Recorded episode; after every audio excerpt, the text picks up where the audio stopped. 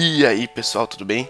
Aqui quem fala é o Ângelo da Escola de Skills e no podcast de hoje vamos falar sobre uma síndrome que afeta muitas pessoas, independente do estágio de vida que elas estejam. Vamos falar sobre a síndrome do impostor e dar algumas dicas de como acabar com ela.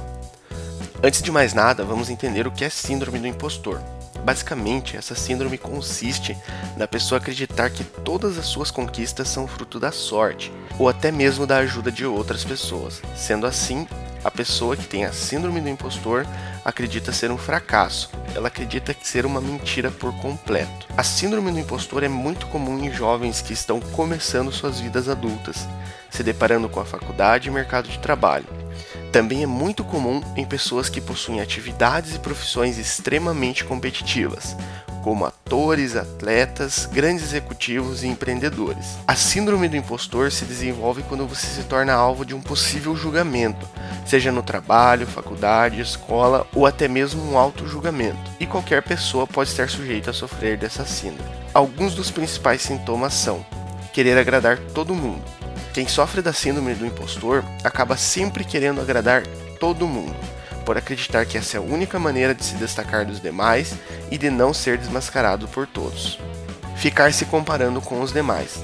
Um dos sintomas que mais geram desconforto é o fato de a pessoa que sofre da síndrome acaba se comparando constantemente com os outros e acha que nunca é suficiente boa perante as outras pessoas. Ter medo de se expor. Como já citamos, a pessoa que sofre da síndrome do impostor acredita ser uma mentira em forma de gente. Por isso, com medo de ser descoberta, quem sofre desse problema acaba sempre evitando ser exposto, principalmente em momentos em que pode rolar um feedback ou alguma avaliação. Adiar constantemente suas tarefas. Para quem sofre de síndrome do impostor, adiar suas tarefas é uma arte, porém, ela não faz isso por mal, e sim por pensar que adiando suas tarefas consequentemente adiará o julgamento que ela o trará quando for finalizada. Se auto-sabotar. Autossabotagem é comum no dia a dia de quem sofre com esse problema.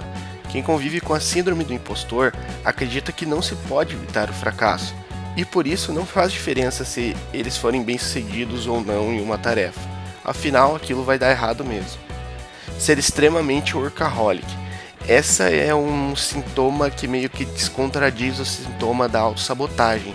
Então, no geral, as pessoas ou se auto-sabotam ou são extremamente workaholic. É muito difícil ver pessoas com esses dois sintomas ocorrendo ao mesmo tempo.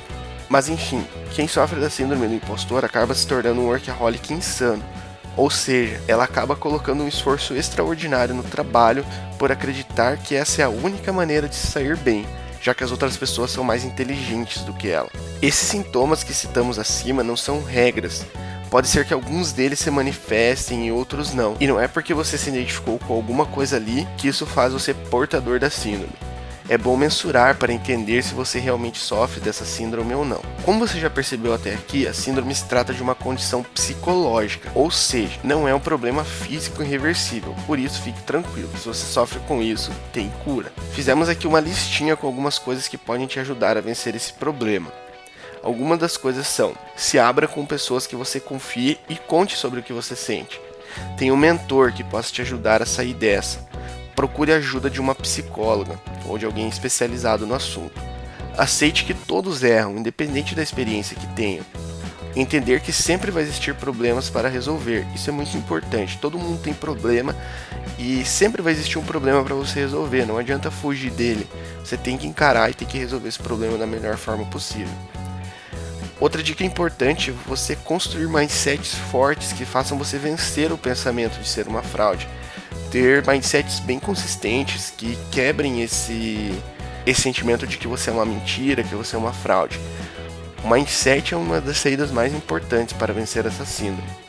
Mas enfim, vencer a síndrome do impostor não é nada fácil, mas sem dúvida é possível. Que tal aproveitar que 2019 acabou de iniciar para dar um passo importante na sua vida e acabar de vez com esse problema? É isso aí, galera. Espero que eu tenha ajudado vocês com esse artigo sobre síndrome do impostor. É um artigo bem denso, bem científico, na verdade. E eu recomendo que quem sofre dessa síndrome realmente procure uma ajuda especializada de um psicólogo ou algo do tipo, porque ela tem cura, tem como vencer e muitas vezes é mais fácil do que vocês imaginam. E é isso aí, espero que tenham gostado. Até o próximo artigo. Valeu!